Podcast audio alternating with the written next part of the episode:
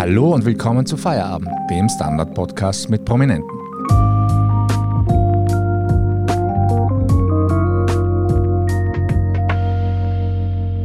Mein Name ist Michael Hausenblas. Und ich bin Anne Feldkamp. In diesem Podcast laden wir Menschen ein, die Sie wahrscheinlich aus Funk, Fernsehen oder von Social-Media-Plattformen kennen. Heute haben wir die Schauspielerin Christina Scherrer zu Gast. Sie ermittelt seit diesem Jahr gemeinsam mit dem österreichischen Tatort-Duo Harald Krasnitzer und Adele Neuhauser. Wir fragten sie nach der Faszination der Serie, nach ihrem Lieblingskrimi und der Männerdomäne Polizei. Herzlich willkommen, Christina Scherrer. Hallo, freut mich Hi. sehr, dass ich da bin. Gleich zur ersten Frage. Der Tatort wird seit über 50 Jahren gesendet. Wie erklären Sie sich die Faszination der Serie, die Sonntag für Sonntag wirklich Millionen vor dem Fernseher holt? Oh, ich glaube, da gibt es total viele faszinierende Elemente, weil einen jeden fasziniert, glaube ich, was anderes. Und während meines Studiums bin ich eigentlich erst in Berührung gekommen mit dem Tatort, weil ich in einer WG gewohnt habe und die meisten in dieser WG waren Deutsche und Sonntag hieß Tatort. da ging nichts anderes. Da hieß es 20 Uhr treffen wir uns und dann wird geschaut. Sogar beim österreichischen Tatort. Äh, Sogar den österreichischen, den haben sie sogar besonders gemacht, Okay. weil der irgendwie So charmant ist. So charmant ist. weil die reden alle so charmant. Ich glaube, diese Teams, die es da halt gibt und diese Ermittlerteams, die halt ihren eigenen Charme mitbringen, ich glaube, das ist dann das, was die dann irgendwie am Tatort bicken bleiben lässt. Und im Vergleich zu anderen Krimis wird der Tatort ja in den deutschsprachigen Medien ja auch rauf und runter rezensiert und durchaus ernst genommen. Also was ist denn der Unterschied zwischen Tatort und vergleichbaren Formaten in der Hinsicht? Also ich habe das Gefühl, da ist so ein bisschen mehr Leidenschaft dabei. Also keine Ahnung, auch wir rezensieren regelmäßig den Tatort, ne? Ja, ich glaube, ist es die längste zusammenhängende deutschsprachige Serie, die überhaupt, glaube ich, gemacht wurde? Ich glaube, das ist der Tatort. Das kann natürlich sein, Mit ja. seinen-. Oder das Sandmännchen. Habe ich vorhin nachgeschaut, hat irgendwie über 20.000 Folgen. 20.000. Ja. Okay, na, Also- da, da ist der Tatort hinten. Aber er ist sicher vorne dabei auch. Was war die Frage? Naja, die Frage ist, was unterscheidet den Tatort von vergleichbaren Formaten? Also, Ich war mal auf dieser Tatort-Fanseite in Deutschland. Es gibt ja diese Tatortfans.de Seite und die sind die allerersten mit Kritiken und Rezensionen. Die haben auch die Filme schon vorher gesehen und du kannst im Ranking dann aufsteigen. Irgendwie die Teams steigen dann auf oder wieder ab und dann drei Punkte Österreich wieder mehr oder wieder weniger. Und ich glaube, dadurch, dass das halt so ein Kultstatus ist, ist es für die Leute halt noch einmal faszinierender, weil es halt schon so lang geht und irgendwie, ja, Also man wächst damit auf und weiter. ich glaube, ah, ja. offensichtlich, ich habe irgendwann zugegebenermaßen abgeschaltet. Na, bist du damit aufgewachsen? Ich bin durchaus damit aufgewachsen, ja, genau. Ja. Mhm. Ja. Ich nicht. Ich Ja. bin halt erst wirklich mit 18, 19 damit in Berührung gekommen. Ah. Okay, was Ja. war der erste Tatort, den Sie gesehen haben? Können Sie sich erinnern?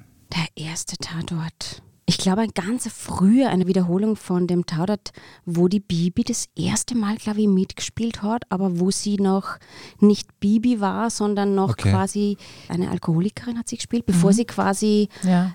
Kommissarin wurde, war sie ja schon einmal in einer Folge dabei vorher. Also Ja. vor über zehn Jahren. Genau. Genau. Haben Sie einen Lieblingstatort? Na, na, das wechselt. Es gibt ja so viele. es kommen ja ständig so viele nach. Aber den der Christopher Schier gemacht hat, den Münchner Tatort, Lass den Mond am Himmel stehen, glaube ich, hieß der. Eine wahnsinnig berührende Geschichte, wo extrem wenig Text verwendet wurde und extrem äh, schöne Bilder entstanden sind und die sich irgendwie, die Story hat sich nicht nur über den Text transportiert, sondern hauptsächlich über die schönen Bilder. Und es ist sehr beklemmend und bedrückend gewesen, aber wahnsinnig schön gemacht. Okay. Das hat mich fasziniert. Gibt es einen Unlieblingstatort? Ja, ja. Die Hollywood-Versuchsvariante von Til Schweiger. Okay. Und wenn wir schon beim Ranking sind, gibt es einen Lieblingskommissar, Lieblingskommissarin? Na, die gibt's nicht. Die wechseln. Ich finde die Nora Tschirner, das Team, das die zwei quasi haben, finde ich super spannend. Und natürlich die Ulrike Volkerts. Mhm. Die ist einfach super. Mhm. Die Ikone der weiblichen Kommissarinnen Ja. quasi, ne? Ja. Ja. Gibt es denn auch so LieblingsermittlerInnen jenseits vom Tatort-Kosmos? Also schauen Sie sich irgendwie auch andere Krimis an? Ich stehe leider, oder nein, überhaupt nicht leider, ich stehe halt auf die Sherlock Holmes-Folgen, die britische Variante mit ah. dem Martin. Netflix. Genau, die gibt es, glaube ich, auf Netflix. Also ja, und die sind einfach ein fantastisches Team und der Benedict Cumberbatch spielt mhm. mhm. einen wahnsinnig psychotischen, neurotischen, crazy Ermittler und es ist faszinierend zum Zuschauen. Es gibt ja mittlerweile eben im Fernsehen auf Netflix ErmittlerInnen wie Sand am Meer, hat man zumindest das Gefühl. Verstehen Sie grundsätzlich die Begeisterung für Krimis und True Crime? Ich verstehe es schon. Ja. Mir selbst ist es auch schon viel zu viel im Angebot. Mhm. Also ich würde mir wirklich wünschen, dass die Rollenlandschaft ein bisschen darüber hinaus wächst. Gesund schrumpft. Ja, gesund schrumpft. Das ist ein schönes Wort. Ja, wirklich. Lesen Sie dann auch Krimis oder hat es irgendwo ein Ende? Interessanterweise lese ich überhaupt keine Krimis. Mhm. Ich bin mehr in der Geschichte gerade unterwegs, so über die Agrippina und so große Frauenfiguren in der Geschichte, die irgendwie Liederfiguren hatten, weil mir das gerade fasziniert und sehr interessiert und mir denke, okay, wo sind die quasi jetzt heute? Mhm. Diese starken Frauenfiguren, was haben die damals schon bewirkt und wie waren sie im Vergleich zu den männlichen Counterparts quasi schon damals anders aufgestellt.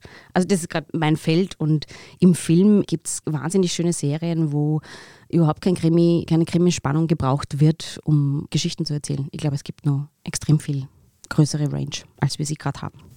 Gibt es eine Lieblingsserie? Ich habe gerade gesehen, die, wo sie eine Rektorin spielt. Sie hat bei Grey's Anatomy mitgespielt früher. Ah, Sex Education. Na, nein? Nein, nein, nein, überhaupt. Okay, Aber ganz Sex daneben. Education, großartig, ganz, ganz großartig. Darf man sich unbedingt anschauen.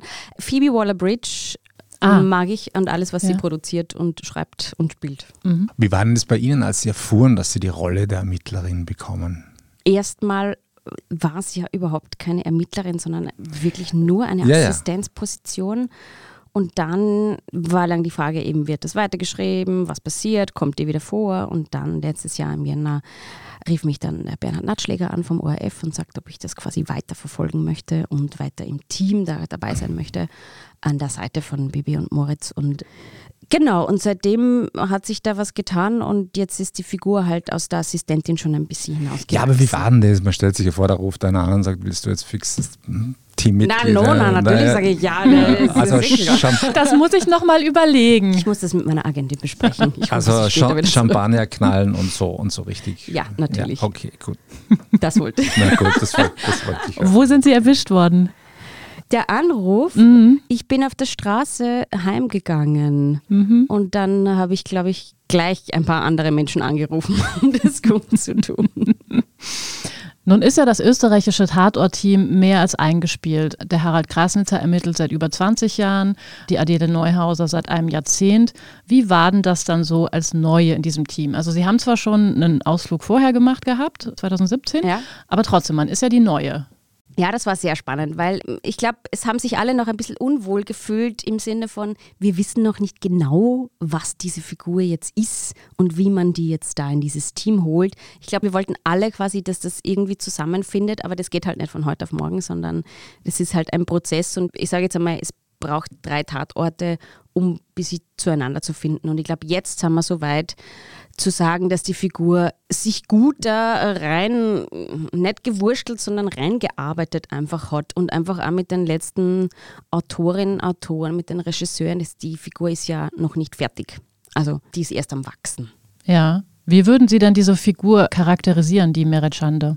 Also ich glaube, mittlerweile ist sie mh, mm, aus dieser nicht nur fleißigen Arbeiterin, sondern einfach, die hat einen guten Schmäh bekommen, die kann auch mal zurückschießen, wenn die Chefitäten irgendwie sauer sind, die lässt sie nichts mehr gefallen, die hat ihren eigenen Schädel auch und sie darf natürlich noch nicht so viel wie die Chefs, mhm. aber sie spielt einfach schon gut mit. Ja, wer ist denn der bessere Chef? Moritz Eisner oder Bibi Fellner? Ja, das, sie sind ein Fähnchen. Mal der und mal die. und wie bereitet man sich so auf so einen Einstieg beim Tatort vor? Also macht man dann irgendwie bei einer Polizei vorher ein Praktikum oder schaut man sich alle Folgen der österreichischen ErmittlerInnen an oder wie tut man das? Also erstens habe ich, glaube ich, mir wirklich die letzten zehn Tatorte geschaut. Mhm, so Fleißarbeit. Ich binge gewatcht, ja. Und dann habe ich angefangen, so ein bisschen Stunt-Training zu machen, auch das letzte Jahr. Aber das ist mehr für mich gewesen, nicht weil es jetzt im Drehbuch drinnen steht. Ich habe dann auch immer wieder gesagt, so, ich mache das jetzt, ich mache jetzt Stunt-Training, vielleicht wollt ihr so mal was mal reinschreiben.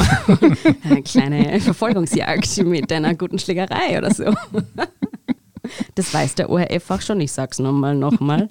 Und habe genau Waffentraining auch angefangen. Letztes Jahr nämlich mit einem ehemaligen Cobra-Beamten, mit dem ich quasi das erste Mal am Schießstand war und der mir aus äh, wirklich professioneller Sichtweise erklärt hat, den Umgang mit der Waffe und der auch schon einmal vor der Kamera gestanden ist und einfach es, war super spannend, es ist großartig. Es war sehr weird, in diesem Schießkeller zu sein. Es gibt ganz, ganz viele lustige Menschen, die da unten sind. Und dann halt einfach auch nochmal mit der Waffe durch den Raum gehen. Wie bewegt man sich zu zweit in einem Raum? Wie bewegt man sich, wenn vier Leute eine Waffe äh, haben? Wie sichert man einen Raum? Das darf ich jetzt alles noch nicht machen im Tatort. Aber mir interessiert es und für die Arbeit ist es einfach super, mit den Leuten zu reden, die tatsächlich einmal diese Einsätze einfach gehabt mhm. haben, die wir versuchen im Film halt abzubilden. Ja. Was ist Ihnen denn persönlich wichtig, außer der Sache mit den Waffen und den Stunts, an Ihrer Rolle? Mir war es wichtig, dass die einfach diesen Alltagsrhythmus, den man da hat in diesem Büro, wenn man halt ständig in einem Büro arbeitet, wie geht man da, wie redet man da, was sind die Arbeitsabläufe, dass das halt irgendwie normal und alltäglich wirkt. Und ich habe über drei Ecken eine Frau gefunden, die tatsächlich einmal beim BKA gearbeitet hat und tatsächlich so etwas wie meine Funktion gehabt hat dort. Und die habe ich natürlich ausgefragt. Was haben Sie von der erfahren, was Sie vorher nicht wussten? Ich glaube, da geht es einfach immer um die Differenz Realität und das, was die Fiktion halt dann ist. Und man trifft sich halt irgendwo im mhm. Film in der Mitte. Die Realität kann ja auch verdammt langweilig sein. Ne? Ja. ja. Steckt denn in Ihnen auch privat eine Spürnase? Nein, ich glaube nicht. Da muss ich nachdenken über diese Frage jetzt. Wenn es ums Osternestelsuchen geht, ja, mhm. auf jeden Fall. Aber ich bin eher mehr die Action-Tante, mhm. glaube ich. Also mehr Klettern oder Schießtraining, Stunttraining, Boxen, das ist so eher meins. Sie sind ja im Mühlviertel aufgewachsen. Da jemals Kontakt mit der Polizei gehabt? Ja, ich bin zu schnell gefahren, glaube ich. Aber ich bin natürlich charmant und habe meine zwei kleinen Schwestern hinten drinnen sitzen gehabt und habe gesagt, wir müssen ins Kino. Jetzt ist die Premiere und ich bin die Firmenpatin von meinen zwei kleinen Schwestern und habe gesagt, das ist ein Firmengeschenk. Und, und was war der Film? Harry Potter. Okay, ja gut, dann. da muss man einfach, da kann man nicht zu spät kommen. Gibt es denn im Müllviertel eigentlich kriminelles Potenzial? Also würde sich zum Beispiel Oberösterreich als Spielort für einen Tatort eignen? Du warst noch nie in Linz, glaube ich. Na sicher. ähm, es gibt eine ganz grausliche Geschichte, die sich letztes Jahr wirklich ereignet hat, mhm. wo ein Mann seine Ex-Freundin umgebracht hat. Mhm. Der ist dann, also. also wieder so ein Femizid quasi? Ja, genau. Mhm. Und natürlich gibt es Potenzial, klar. Es gibt natürlich auch die Bundesland-Krimis, aber ein Tatort in Oberösterreich, das wäre natürlich schön. Wir fahren mal nach Linz an. Schon aber, ziemlich aber oft da gewesen. Ich würde gerne zu der Frage nochmal, der Spürnase, nimmt man von der Rolle der Polizistin denn aber schon auch was mit ins Private? Ich meine, wenn Sie jetzt auf der Straße sehen, wie jemandem die Tasche geklaut wird, neigen Sie dann eher dazu, dem nachzurennen als früher oder? Nein, ich glaube, ich bin grundsätzlich schon immer so gewesen. Dann, okay. Ich bin sehr gerecht veranlagt und mische mich dann aber gerne ein. Mhm. Und beschäftigen Sie Nachrichten von echten Verbrechen, Sie haben gerade das in Oberösterreich angesprochen, anders, seit Sie die Ermittlerin spielen, gehen Ihnen die Geschichten des Tatort nahe und entwickelt sich daraus sozusagen auch eine andere Sichtweise auf, auf echte Verbrechen? Ja, auf jeden Fall, weil man das dahinter halt einfach ein bisschen mehr kennt. Also zwar das Filmische dahinter, aber ich habe Gott sei Dank schon viele Kontakte jetzt, auch die hm, bei der Cobra gearbeitet haben oder ehemalige mhm. Polizisten sind oder waren. Und die Berufsrealität ist, glaube ich, ganz, ganz hart und mhm. arg. Mhm. Und da muss man wirklich dafür gebaut mhm. sein, weil du siehst einfach nicht jeden Tag eine Leiche und mit dem musst du zurechtkommen. Das mhm. ist halt dein Berufsfeld. Mhm. Also die ist auch nicht jeden. Tag dann da. Ja, ja, klar. Also, aber ich glaube schon, dass das was mit dir macht. Apropos Leiche, der Lars Eidinger spielt im letzten Tatort einen Serienmörder. Ja, das habe ich noch gar nicht gesehen. Aber wäre das für Sie was? Serienmörderin spielen? Serienmörderin? Ja. Ich meine, die Konkurrenzklausel lässt es wahrscheinlich jetzt nicht aber, Ich finde es grundsätzlich immer sehr spannend, was zu spielen, wo ich mich, glaube ich, gar nicht sehen würde. Okay. Und das wäre was, wo ich mich gar nicht sehen mhm. würde. Aber es wäre auf jeden Fall eine super Herausforderung. Mhm. Und noch was zu Eidinger. Wie wäre es mit der Bullschaft? Mit der Bullschaft. Also, jetzt sage ich was. Meine Deutschlehrerin hat immer zu mir gesagt, weil die hat gewusst, okay, die will Schauspielerin werden und siebte Klasse Gymnasium und hat immer gesagt, du Christina, wenn du mal die Bullschaft spielst, dann hast du es geschafft. Dann habe ich mir gedacht, so, wirklich? Dann habe ich es erst geschafft. Also, ich meine, ja, darf das meine Deutschlehrerin definieren, wann ich es geschafft habe. Ich finde, die Botschaft ist eigentlich, es wird immer viel Tamtam -Tam gemacht um sie. Ich finde, dass das die Verena Altenberger gut gemacht hat. Sie hat auch viel Kritik geerntet, überhaupt nicht zu Recht, sondern die hat einfach gesagt, so, die Frau gehört jetzt einfach mal anders hingestellt, als wie sie jetzt war und das mache ich jetzt. So hätte es wahrscheinlich auch gemacht. Mhm. Aber zurück zur Kieberei. Was war das Überraschendste, dass Sie als Polizistin unter Anführungsstrichen gelernt haben? Jetzt kommt sicher der Schießkeller. Also beim Spielen, ja. beim Drehen. Ja. Faszinierend ist erstens die Herangehensweise an den Fall, also wirklich, wie man dahinter kommt, wie die Zusammenhänge quasi geknüpft werden und wenn man dann wirklich wo steht und vielleicht auch die Vega dabei ist, was sie dann für ein Ballett machen, wenn zum Beispiel eine Türe aufgebrochen wird, wenn in eine Wohnung einbrochen wird, dieses Prozedere quasi, wer darf was wann machen. Und deswegen, ich sage Ballett dazu, weil es mhm. so eine unglaublich klare und mhm. genaue Choreografie ist. Da schmelze ich immer, weil ich so sehr professionell, also ich schmelze professionell dahin, weil, weil ich es faszinierend finde. Okay. Ja, wir machen jetzt eine kleine Pause und sprechen dann mit Christina Scherer darüber, ob sie gerne James Bond beerben würde. Oh, das ist schön. Guten Tag, mein Name ist Oskar Bronner. Ich habe damals den Standard gegründet, damit man sich auf Basis unabhängiger Berichterstattung die eigene Meinung bilden kann. Guten Tag, mein Name ist Pony73 und ich poste beim Standard, weil ich genau das dort machen und meine Meinung auch sagen kann. Der Standard, der Haltung gewidmet.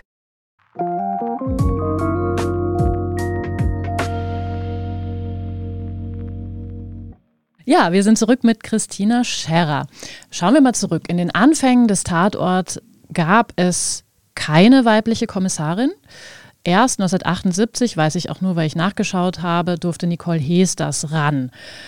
Mittlerweile ist, glaube ich, das Verhältnis von Kommissarinnen und Kommissaren relativ ausgeglichen, aber hinter den Kulissen sah die Sache lange anders aus. Das heißt also, die meisten Drehbücher wurden von Männern verfasst. Wie ist denn das heute? Haben Sie das Gefühl, dass der Tatort zeitgemäßer geworden ist? Da ist noch ganz viel Luft nach oben. Ich glaube, der Versuch ist schon da und ich glaube, der ist auch schon gestartet.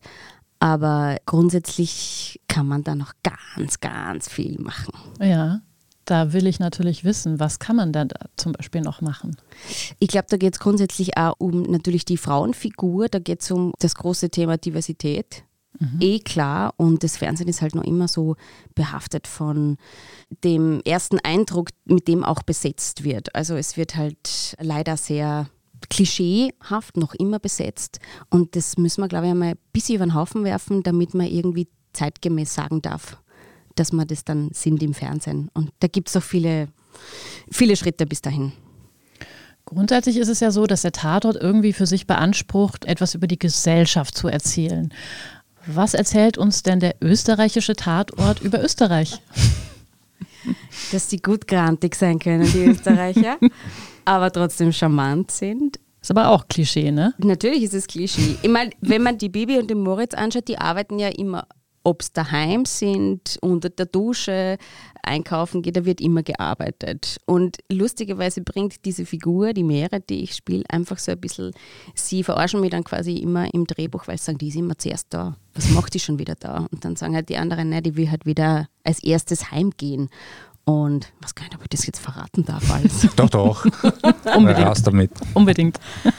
Und es geht halt darum, dass die Junge halt sagt, ich will eine Work-Life-Balance haben. Ich mag nicht mein ganzes Leben lang quasi meine Freizeit, mein ganzes Leben aufopfern nur für diesen Job, sondern natürlich gehe ich nachher heim und versuche nachher was anderes zu machen. Also das finde ich schön, dass so kleine Sachen für diese Figur da reinkommen und natürlich kannst du nie alles verpacken, was willst du in diesen 90 Minuten über Österreich quasi erzählen. Mhm. Aber ich finde, sie versuchen es immer ganz gut, eben diesen Schmäh zu transportieren. Das, glaube ich, ist eine super Qualität von dem österreichischen Tatort. Wie viel Dialekt darf denn sein? Denn ein Großteil der ZuschauerInnen sitzen in Deutschland, ne? Wenn es nach meiner Meinung geht. ja, bitte. finde ich Dialekt einfach voll okay. Ich mhm. finde es sogar ganz großartig, wenn man den ins Fernsehen bringt, weil wenn ihr jetzt nur glatt gebügeltes Halbhochdeutsch habt, es ist kein Wienerisch mehr, es ist auch kein Oberösterreichisch mehr, es ist auch kein Deutsch-Deutsch, dann ist das Fahrt, finde ich. Ja, finde also, ich eigentlich auch. Das darf schon irgendwie. Aber was ist genau Halbhochdeutsch? Naja, wenn ich jetzt versuch, Wenn man Sackerl sagt, aber sonst irgendwie so spricht, wie ich jetzt gerade. Ja, genau. Oder wenn es so, so ein bisschen einen Dialekteinschlag drinnen hast. Wenn ich jetzt Oberösterreichisch reden würde, dann würde ich auch ein bisschen anders reden.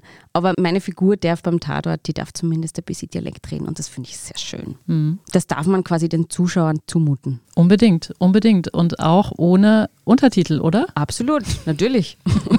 Frau Scherer, was unterscheidet männliche von weiblichen Polizisten? Hm. Ich kenne nicht so viele Real-Life-Polizisten. Auch innen. Im, Im, Schießkeller und, und, und so. Und Nein, ich glaube, es gibt grundsätzlich einfach im Schießkeller, glaube ich, viel weniger Frauen als Männer, die das machen. Also meine Erfahrungen sind, Erfahrungswerte sind noch sehr begrenzt, aber ich glaube, die Waffenfaszination ist bei den Frauen ein bisschen weniger als wie bei Männern. Außer bei Ihnen. Außer ich bin ja wirklich, eine, jetzt muss ich jetzt schon dazu sagen, ich bin eine große Pazifistin, aber mich fasziniert einfach der Umgang. Also mich fasziniert nicht. Ich würde niemals in meinem wirklichen Leben eine Waffe daheim haben wollen. Das fände ich ganz furchtbar. Oder auch angreifen. Ich finde es für meinen Job wahnsinnig spannend, da dahinter zu steigen. Deswegen bin ich gerade so in diesem Waffenkontext da. Aber was sind das dann? Das sind ja echte Waffen, die man dann am Set hat, aber die sind halt nicht geladen, gehe ich mal von aus, ne? Ja, okay. Genau. Frage für die Laien. Und du hast auch immer einen Waffenmeister dabei. Ah. Weil es darf sonst niemand anderer die Waffe eingreifen. Ja. Das heißt, da muss alles super, super, obwohl da überhaupt keine Patronen im Spiel sind, aber das ist Gesetz und es ist auch gut so, dass man den Waffenschein nicht einfach so bekommt. Vielleicht die nächste Frage bezieht sich eher auf den Ober-Macho-Kieberer Nummer 1. Was wäre denn Ihre Traumrolle? Vielleicht die Nachfolge von Daniel Craig als erster weiblicher James Bond? Hm? Ich habe jetzt viele von diesen Statements gelesen dazu, wo viele sagen, man muss warten, es muss noch ein anderer weißer Mann kommen, der vielleicht ein anderes Bild mitbringt und dann erst kann eine Frau diesen James Bond ersetzen. Man muss andere Rollen für Frauen schreiben und der James Bond soll halt der James Bond bleiben. Ich weiß es nicht. Ich glaube, mm, natürlich ist es dieses riesenkultige Format, aber ich finde, man darf immer aufbrechen und was Neues probieren. Das war jetzt aber nicht die Antwort auf die Traumrolle. Traumrolle? Ja. Ich glaube, es wäre tatsächlich für mich eine Traumrolle, einfach mal eine Actionheldin zu spielen. Ohne Schmäh, ich fände das ganz großartig. So Lara einem, Croft oder In so. einem geilen Actionfilm mitzuspielen. Okay. Also lieber als Adele Neuhauser und Harald Krasnitzer zu beerben. Kommt oh, jetzt, an, wie viel Action Dieser Gesichtsausdruck jetzt. Nein, ich glaube, diese Frage, die kann ich noch gar nicht beantworten, weil man das noch nicht zutraut ich bin einfach sehr, sehr glücklich, dass ich erstmal diesen Schritt jetzt machen darf und da wachsen darf. Und dann schauen wir mal, was in ein paar Jahren kommt. Ich lasse mhm. mich einfach überraschen. Kluge Antwort. Die Tatortrolle ist ja tatsächlich kein Vollzeitjob. Sie haben vorhin sozusagen hinter den Kulissen erzählt, ungefähr 21 Drehtage hat man für eine Tatortfolge, richtig? Genau, davon habe aber ich nicht 21. Das heißt, Sie haben dann. Jetzt habe ich zum Beispiel sechs Drehtage gehabt. Mhm. Sie spielen äh, natürlich auch nebenher noch andere Sachen, also zum Beispiel im Bergdoktor oder im Theater. Wie wählen Sie denn Ihre Rollen aus? Dazu muss ich sagen, die Auswahl leisten kann ich mir es noch nicht, dass ich jetzt so viel absage, aber mir ist es tatsächlich heuer passiert, dass ich vier Theaterproduktionen absagen musste, weil sich das alles mit den Drehterminen überschnitten hat.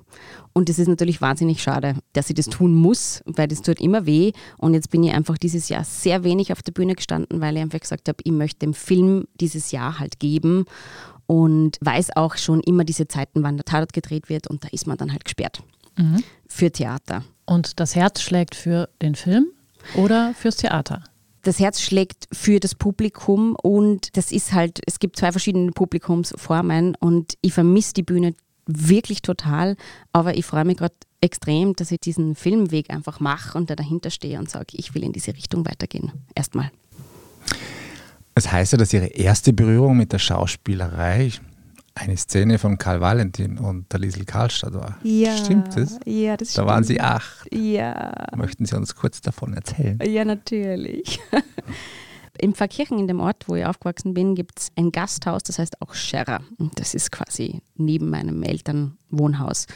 Und im Fasching gibt es natürlich dann eine sehr engagierte Mama, die dann sagt, komm, wir machen jetzt eine Szene, ein paar Kinder zusammen und wir üben das jetzt. Und sie hat gesagt, komm Christina, also meine Mutter, komm, wir machen jetzt ein Duo-Stück und dann hat sie mir den Karl Valentin in die Hand gedrückt und dann bin ich irgendwie ein bisschen verliebt gegangen mit den Zweien, weil das einfach eine super absurde Szene ist. Der eine hat irgendwie den Käfig in der Hand, da ist ein Tuch drüber und die verkauft quasi einen Papagei, der da drinnen ist.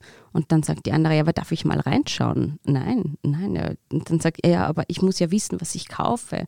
Und dann ist natürlich nichts drinnen. Und der eine verkauft halt den leeren Käfig. Und es ist eine schöne, absurde Theaterszene. Und das ist so ein bisschen, meine Liebe war immer das absurde Theater. Okay. Und das hat da, glaube ich, angefangen, ja. Ich habe ja noch was gefunden. Angeblich hat sie ja der Klaus-Maria Brandauer bei der Aufnahmeprüfung am Reinhardt-Seminar ziemlich zusammengeschissen. ist das, stimmt das? Sind Sie doch böse? Nein, überhaupt nicht. Wir kennen uns an. ich war damals einen Tag nach meiner Matura, das heißt, ich bin sofort nach Wien gefahren, weil am nächsten Tag die Aufnahmeprüfung war. Keine Party und kein Nix. Und dann bin ich tatsächlich nach der ersten Runde in die zweite Runde gekommen. Und du sitzt in Schönbrunn draußen in diesem mhm. Theater, siehst mhm. nichts es sind schwarz quasi, du siehst nur irgendwie schwarz, stehst auf dieser riesengroßen Bühne, hast eine Nummer oben bicken und bist eh schon einmal durch den Wind. Und dann sitzen da irgendwie zehn Leute, die du noch nie gesehen hast, die dich mit einer Nummer anreden und nicht bitte oder danke sagen. Und du machst halt dann einfach mal und auf diese Nervosität, also dieses Level, das eh schon sehr hoch war, kam so ungefähr nach fünf Sätzen einfach eine Stimme, die dann geschrien hat aus dem Publikum. Was machst du denn da? Was ist denn das hier? Das ist ein Tanztheater hier. Machst du ein Musical oder was? Und dann haben wir gedacht so, um Gottes Willen. Ah, ich fange jetzt nochmal von vorne an. Und dann habe ich halt mal von vorne angefangen. Und ich glaube, immer noch am Satz kam dann die Unterbrechung. Irgendeine Stimme, die geschrien hat. Und irgendwann ist der halt aufgestanden. Und ich habe mir gedacht, irgendwie kenne ich dieses Gesicht und es ist der Brandauer und die Scham war schon so groß und die Tränen sind eh schon da gestanden und dann hat er irgendwie am Schluss einfach nur mehr geschrien, runter von meiner Bühne! Und dann bin ich raus und draußen haben dann irgendwie Studenten auf mich gewartet, die mich getröstet haben und die dann gesagt haben, Christina, das ist ein super Zeichen. Das heißt, er will mit dir arbeiten. Dann habe ich gesagt, na, ich weiß nicht, ob ich das will. Sie wollten ja auch mal Opernsängerin werden, also wäre das eine Alternative gewesen? Ja, ich war mit 15 total davon überzeugt, dass Singen meins ist mhm. und habe tatsächlich klassischen Gesangsunterricht genommen. Und glaube mit dem Huhn angefangen. Ich wollte, ich wäre ein Huhn auf, auf Oper. und habe wirklich einen tollen Lehrer gehabt, aber es war quasi just a phase. Und dann war es dann Musical und nach dem Musical kam das Theater. Mhm. Und es werden jetzt keine Gesangseinlagen irgendwie im Tatort eingeplant oder so? Leider nicht. Ich habe schon versucht, eine Musical-Folge ja. mal da anzuleiern. Aber da sind irgendwie nicht so viele Leute drauf eingestiegen. Schade. Vielen Dank für Ihren Besuch. Das war's auch schon. Ah, wow. Ja, die Zeit verging wie im Fluge. Ja, vielen Dank, liebe Christina Scherrer, dass Sie da waren. Dankeschön. Vielen Dank auch Ihnen, liebe Hörerinnen und Hörer, fürs Dabeisein. Wenn Sie auch unsere nächsten Folgen nicht verpassen wollen, abonnieren Sie uns am besten bei Apple Podcasts oder Spotify.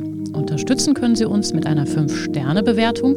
Das war Feierabend, der Standard-Podcast mit Prominenten. Tschüss und ciao. Und Baba.